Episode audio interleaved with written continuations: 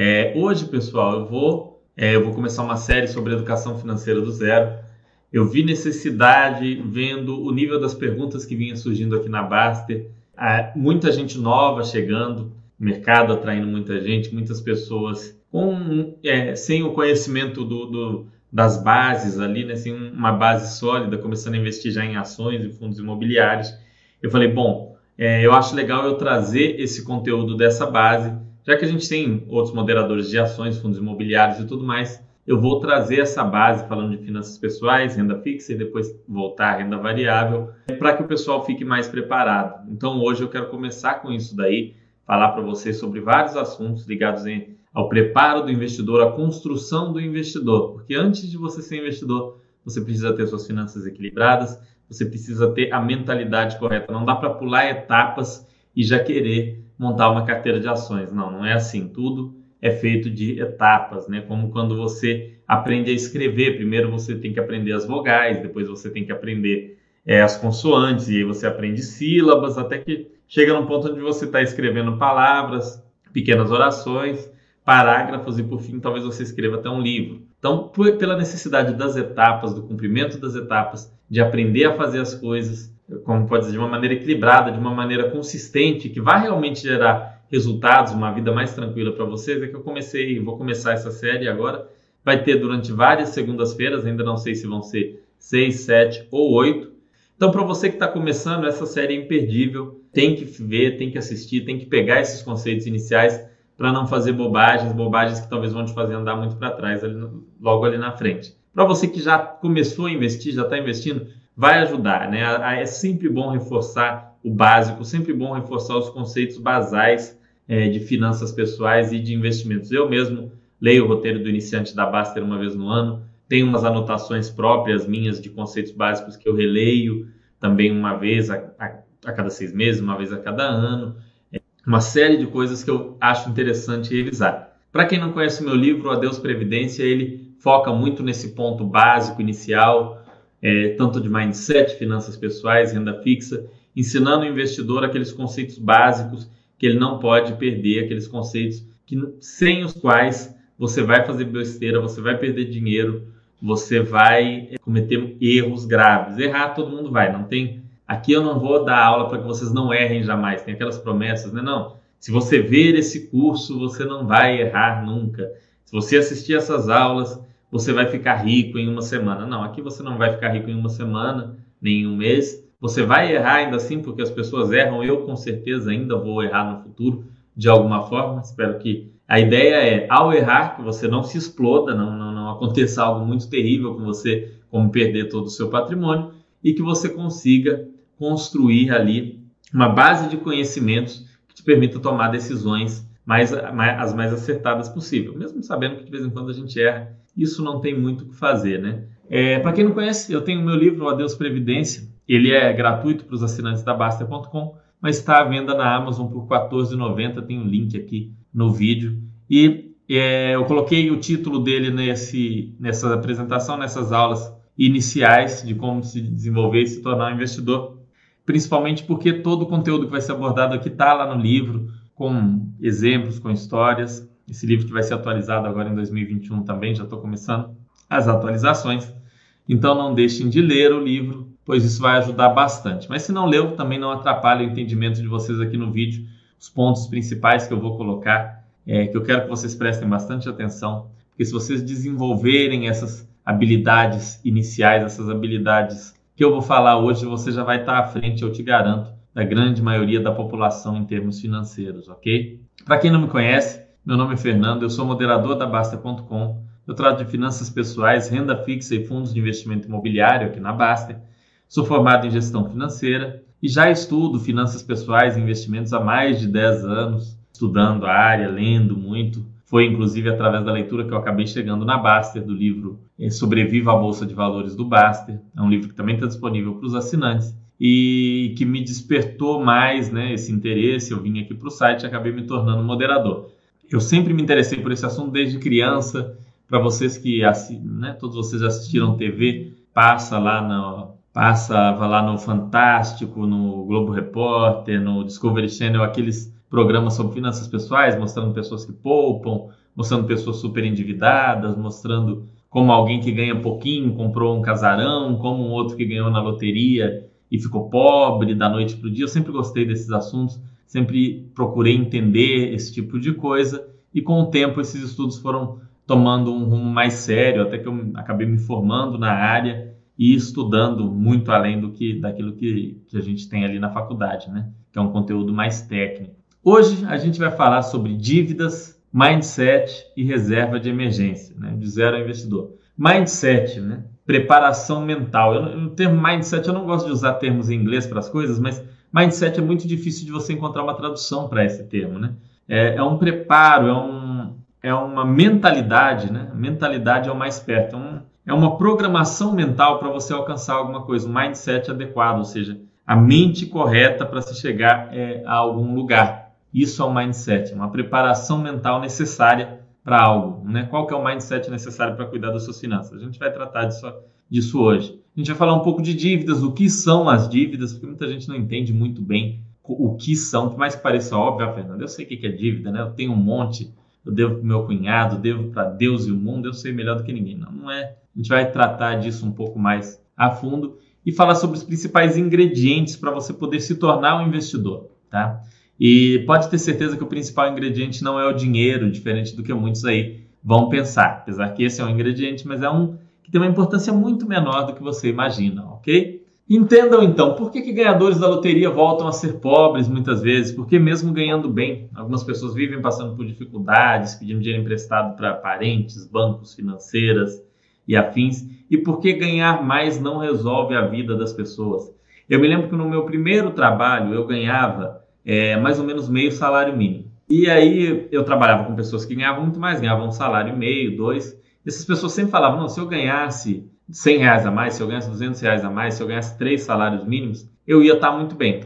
E aí eu arrumei outro trabalho depois e passei a ganhar ali um salário e meio, mais ou menos. E eu trabalhava com pessoas que ganhavam em torno de dois salários, dois salários e pouco. E era o mesmo discurso. Não, porque eu ganho isso daqui, mas se eu ganhasse três salários, se eu ganhasse quatro salários, eu ia ficar bem. Se eu ganhasse cinco salários, eu ia estar muito bem. E aí, novamente, eu trocava de emprego, ia lá ganhar quatro salários mínimos e tinha pessoas trabalhando comigo que ganhavam já cinco, seis e era o mesmo discurso. Ah, porque se eu ganhasse sete ou oito salários, eu já ia estar bem de vida. Não, se eu ganhasse aqui nove salários, eu ia estar muito bem, eu já ia estar né, tá tranquilo e tudo mais. E isso se repete constantemente. Nunca chegou num ponto de eu conhecer um local onde a maioria das pessoas com o que ganhasse fala assim, não, eu ganho bem, eu consigo viver bem, administrar. Nunca. Né? Quando tem alguém que fala isso, é sempre exceção da exceção. É, às vezes eu até reclamo junto para não ficar chato, né? não ficar esquisito. A pessoa, ah, nossa, eu estou ganhando mal realmente. Né?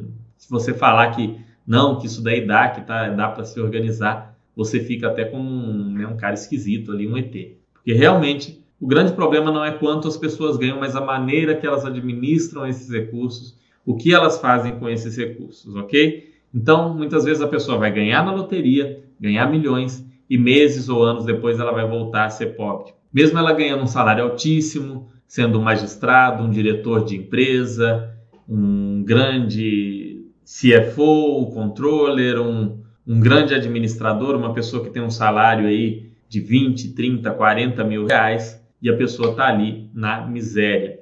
Lembrando, pessoal, que metade dos brasileiros vive com um valor igual ou inferior a um salário mínimo, tá? é, igual ou inferior. 66%, na verdade, ganham até um salário mínimo da população.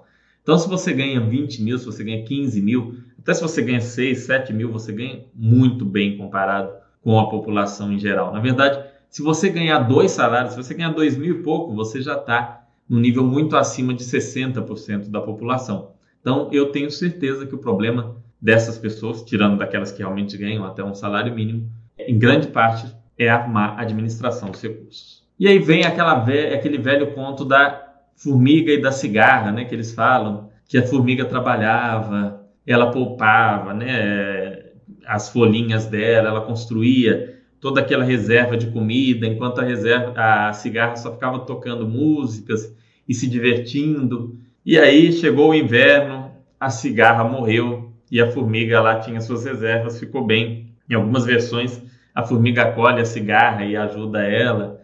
ou a cigarra passa a prestar serviços de entretenimento para a formiga, já ouvi também essa versão. Mas a grande questão é que na vida a gente não deve ser nem cigarra nem formiga. A gente tem que ter um equilíbrio entre lazer e trabalho, um equilíbrio entre investir e gastar, um equilíbrio entre poupar e viver. Atingir esse equilíbrio nem sempre é fácil. A grande maioria vai inclinar muito para o viver, vai gastar tudo e mais um pouco, vai gastar às vezes mais do que ganha, fazer dívida, se enrolar, que é muito ruim. Tem uma, uma parcela que vai se complicar para o outro lado, vai começar a poupar demais, poupar, poupar, poupar, e passa a não ter, não, não gastar mesmo com coisas que ela gosta, com lazer, com coisas que ela se sente feliz, acaba deixando de fazer esse gasto. Também é um problema. A gente vai fazer um chat só sobre isso, sobre aprender a gastar e aprender a poupar, vai ser um chat específico, mas é um problema muito grande esse equilíbrio, né, entre não ser cigarra e não ser formiga, porque nenhuma das duas está com nada aí, né? Viver para trabalhar não presta e também viver só na gandaia, só na diversão, a sua vida pode ter certeza que vai perder significado. Então você tem que ter uma relação saudável com o dinheiro, uma relação equilibrada. E isso, é, buscar por isso não é tão simples quanto pode parecer. Tá? Todo mundo tem mil desculpas para ter dívidas, mil desculpas para se desequilibrar e é, gastar demais. Para poupar, então, as desculpas não, são, são mais racionais e mais inteligentes, o que torna ainda mais complicado para a pessoa que vai para o outro lado do poupar demais.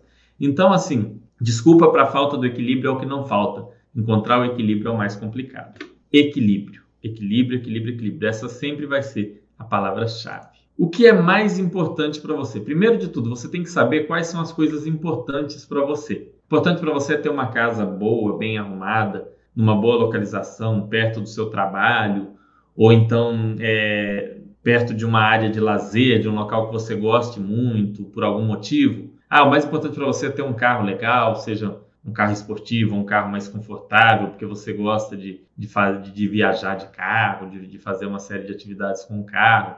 O mais importante para você são viagens, né? É, é viajar, ir para a Europa, ir para os Estados Unidos, viajar dentro do Brasil, conhecer o Nordeste, conhecer o Sul, né? conhecer a América Latina, enfim, isso é o mais importante. Ou o mais importante para você é ter tempo, ou seja, você não gosta de ser obrigado a vender o seu tempo, a ter que destinar o seu tempo para pontos específicos, você tem que se conhecer. Porque a maioria, muitas pessoas vão dizer, ah, tudo isso é muito importante para mim, tudo isso é essencial. Mas na vida não se tem tudo, né? Isso é muito importante de aprender. Se os seus pais não lhe ensinaram, esse é o momento de você entender que na vida a gente tem que ter prioridades, entender o que é mais importante, o que é menos, porque a gente vai ter que abrir mão de uma coisa ou outra. Se o seu objetivo maior é tempo, ah, eu quero ter mais tempo, eu quero não, não precisar ter um trabalho de oito horas por dia e tudo mais, você vai ter que fazer um sacrifício maior inicial de poupança, de investimento, de simplificação da sua vida para você poder ter esse tempo. Agora, talvez o mais importante para você seja ter uma casa bacana, é um sonho seu. Às vezes você é, é arquiteto, você já tem até um projeto né, é legal e tal, você sonha em colocar em prática. E aí você vai ter que destinar recursos para isso. É, se você quer ter um carro melhor e tal, você vai, isso incorre em custos, você vai ter que destinar uma parte do seu orçamento poderia estar sendo destinado para ganhar tempo, para viajar, você vai ter que destinar para esse automóvel. Se você gosta muito de viajar, a mesma coisa. Esse dinheiro que você gasta com viagens, você talvez tenha que ter uma casa mais simples, você talvez tenha que ter um automóvel um pouco mais simples, talvez você tenha que levar um pouco mais de tempo para se aposentar em troca de fazer essas coisas. Mas você tem que entender os seus valores e o que é importante para você, porque o que é importante para você não necessariamente vai ser o mais importante para mim ou o mais importante é, para o seu colega de trabalho ou para o seu amigo. Ninguém precisa ter a vida igual a do outro. Você tem que ter uma vida é, com base nos seus valores, com base naquilo que você acredita e que te faz feliz. Não tem que ser igual a ninguém. Você tem que se conhecer e entender o que é importante para você. Isso muda ao longo das fases da vida. Você pode ter filhos e o mais importante passa a ser a educação desses filhos. Você pode ter montar uma ONG, você pode querer participar de competições esportivas, enfim. O que é importante para você muda ao longo da sua vida e muda de acordo naturalmente com a pessoa, ok? Mas ter esse autoconhecimento, entender o que é importante para você agora, o que realmente te faz mais feliz é muito importante. E aí a gente entra nas dívidas, pessoal. E as dívidas elas são muito sedutoras, porque quando a gente fala em coisas importantes, por exemplo, ah, eu, eu sou uma pessoa que gosta muito de carro é muito fácil você chegar lá e financiar um carro esportivo, um carro acima daquilo que você tem condições de manter e antecipar isso daí. Ah, eu quero ter uma casa, meu sonho é ter uma casa própria. É muito fácil você chegar ao banco, ter juntado um, um pequeno dinheiro ali para entrada e fazer aquele financiamento para o resto da sua vida e, e, a próxima vida junto, pagando uma casa, né? Hoje em dia, cirurgia plástica também é, é financiável, aparelhos é, da linha branca, né? máquina de lavar, fogão, geladeira, enfim, dívidas são muito sedutoras. A gente tem uma tendência a fazer essas dívidas. Você antecipa o seu consumo quando você faz uma dívida. Só que em troca disso você paga juros e aí você paga muito mais caro pelas coisas. Você no final é mais pobre porque você pagou mais caro, muito mais caro em tanta coisa. Você poderia ter mais coisas ou ter as mesmas coisas e ter mais dinheiro. Então as dívidas são muito perigosas. E por que, que eu não devo fazer dívidas? Vamos lá, eu trouxe alguns motivos, mas eu já fiz até um chat específico sobre dívidas. Se você quiser saber mais, dá uma olhada lá no, nos vídeos da Baster.com, procura pelo meu nome lá, moderador Fernando, tem um vídeo só sobre dívidas. Mas tentando resumir para vocês, foi comprovado é, que as dívidas estão entre as maiores causadoras de estresse e depressão, tá? É, uma pesquisa europeia mostrou até que entre as principais razões que o pessoal deixa em essas cartas de suicídio e tudo mais, dívida é uma frequente, infelizmente, né? Ou seja, a dívida trouxe estresse, posteriormente depressão e em último estágio ali, um suicídio, né? nesses países onde as consequências das dívidas são muitas vezes até mais sérias do que aqui. Aqui ninguém vai preso por dívida e tudo mais. Tem lugar onde vai. É, divórcio, a, a UFMG aqui em Belo Horizonte, né, a Universidade Federal de Minas Gerais, ela tem uma jurídica que presta serviços né, jurídicos para pessoas mais carentes, para pessoas de classe média, elas podem ir lá e ser atendidas pelos estudantes de direito da UFMG. E aí foi feito um levantamento de por que, que as pessoas vem se divorciando, quem busca o divórcio aqui, qual é o principal motivo?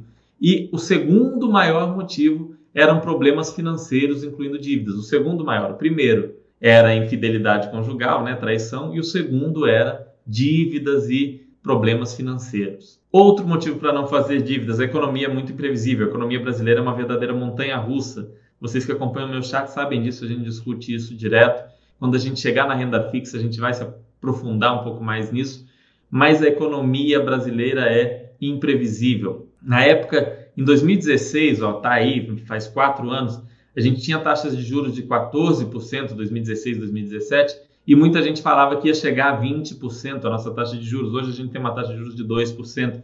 Ninguém nem imaginava, mas não passava nem de longe na cabeça de ninguém essa taxa de 2%.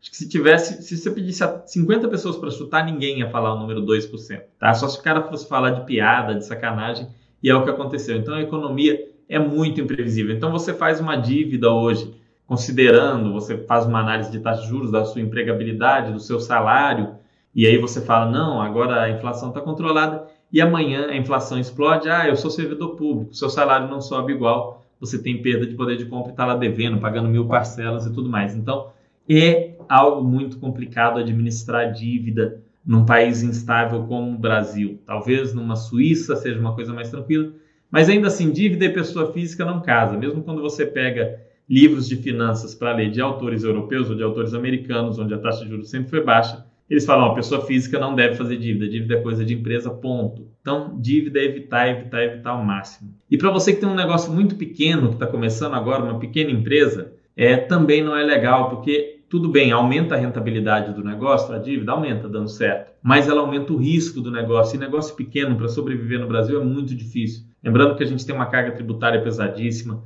o custo Brasil, né? o custo de se contratar um funcionário no Brasil é caríssimo, tudo é complicado, tem que ter mil licenças, mil autorizações para fazer todo tipo de coisa. Então você já tem tudo isso. Se você ainda tiver que pagar juros e ficar na mão de prazos do banco, isso vai aumentar o risco do seu negócio de sobremaneira e pode te deixar numa situação complicada. Então, você que também é um, é um autônomo, um pequeno comerciante, um pequeno empresário, evita fazer dívida, evita, tá? Só faz mesmo se não houver outra alternativa. Então, fiquem longe das dívidas. É, o, o, extremo seria uma situação de saúde, uma coisa assim, aí ok, aí não tem jeito. Tá doente, precisa de um medicamento, de um tratamento que é muito caro, não tem dinheiro, não vai morrer também para não fazer dívida. Aí faz dívida, né? Fazer dívida ainda está melhor do que morrer, mas não, não faça. Ah, Fernando, eu já tenho dívida, não vem com essa de falar que não é para fazer dívida, não. Já fiz, já era. Já era, não. Tem como vocês saírem dessa. Primeiro é ter um, montar um orçamento, verifica quanto que você ganha, recebe, né? Nas suas diversas fontes de renda, seja uma fonte só, um salário,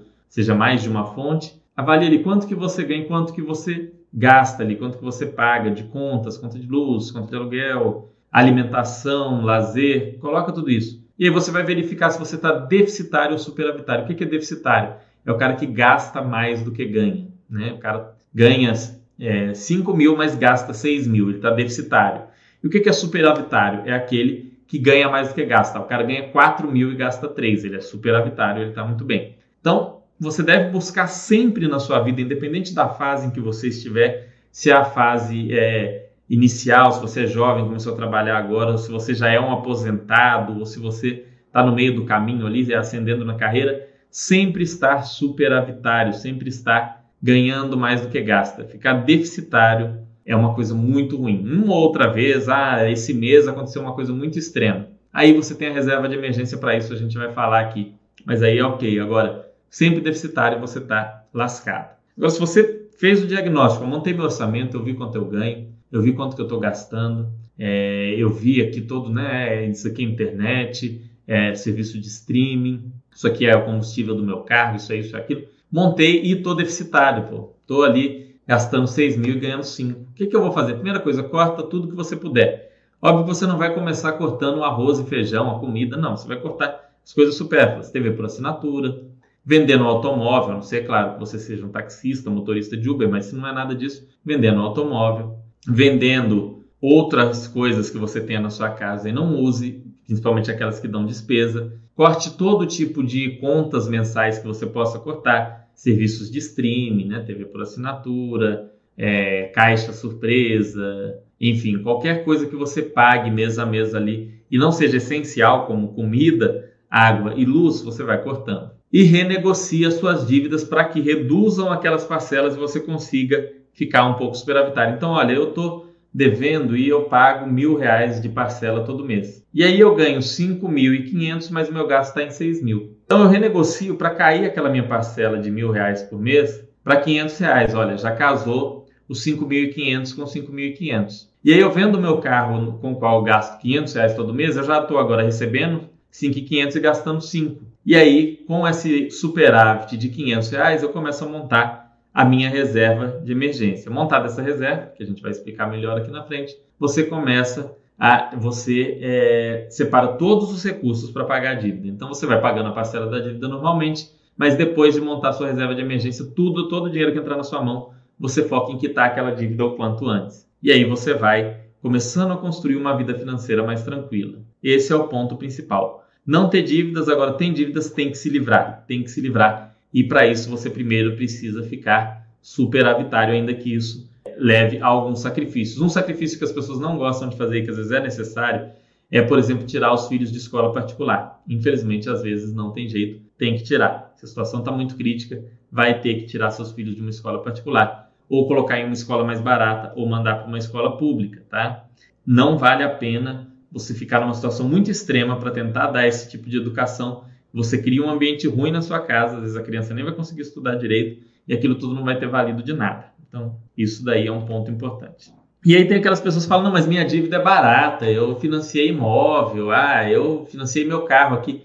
Os juros está tá 1% ao mês, é barato, como se 1% ao mês fosse barato, ainda mais com uma taxa de juros de 2% ao ano. Né? Dívida é uma obrigação, pessoal. É algo que você tem que pagar, não importa o que aconteça. Se você perder aquele, sua renda, sua capacidade de pagamento por qualquer motivo, ou o banco vai executar alguma coisa, seu carro, sua casa, dependendo do, do, do tipo de financiamento, ou seu nome vai ficar sujo, que é uma coisa muito valiosa, muito séria. Né? Meu avô sempre dizia que o nome da gente é a coisa mais importante que a gente tem, né? a gente tem que sempre ser muito honesto para isso. É, meu avô ele até costumava dizer o seguinte, que se você tem uma dívida e você não paga, é como se você roubasse, porque pensa bem, você tá com dinheiro que é de outra pessoa. A não ser que você está totalmente na miséria, na sarjeta, tudo que você está fazendo é com dinheiro de outro, que é o dinheiro que você não pagou para quem você deve, seja uma pessoa ou uma instituição financeira. E bom, eu, eu sou obrigado a concordar. Você pode não ter crédito em uma situação onde ele realmente seja necessário. Então você pegou ali, fez seu financiamento de carro, casa,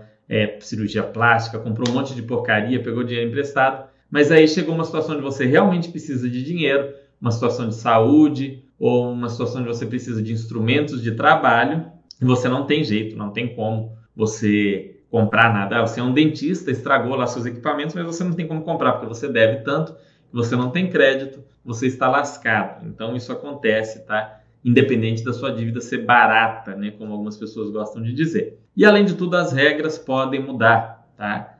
As regras de correção. Você tem uma fórmula da taxa referencial, por exemplo, financiamento imobiliário, que corrige o, os saldos devedores. Esse, essa TR pode subir muito, mudar as regras. Já, já foi mudada para cair, mas pode óbvio que algo assim aconteça. As regras de quitação e antecipação podem mudar, você ter dificuldade com isso. Ah, enfim, as regras dos seus investimentos que você pretendia sacar para quitar, você ao invés de quitar começou a investir, pode mudar, você perder liquidez, não conseguir fazer aquele saque no momento em que você precise.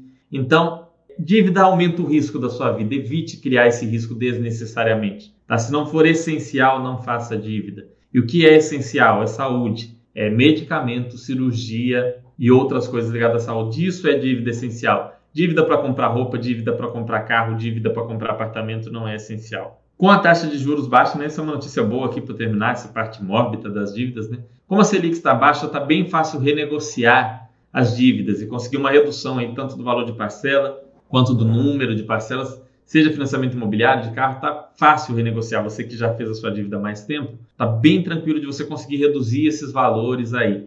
Então busca fazer essa renegociação se você tem uma dívida, principalmente financiamento imobiliário, tá? O pessoal está conseguindo reduzir muito o valor de prestação e prazo. Então renegocia isso o quanto antes, tá? Busca lá, é, dependendo da situação, você você reduz a sua parcela em 30, 40% até. Eu já vi casos. Falando sério, não é exagero. 30, 30% é um terço, pessoal. Você paga ali 3 mil de parcela, cai para 2. Isso é muita diferença. Então não deixem de fazer essa negociação, de se organizar melhor com as dívidas.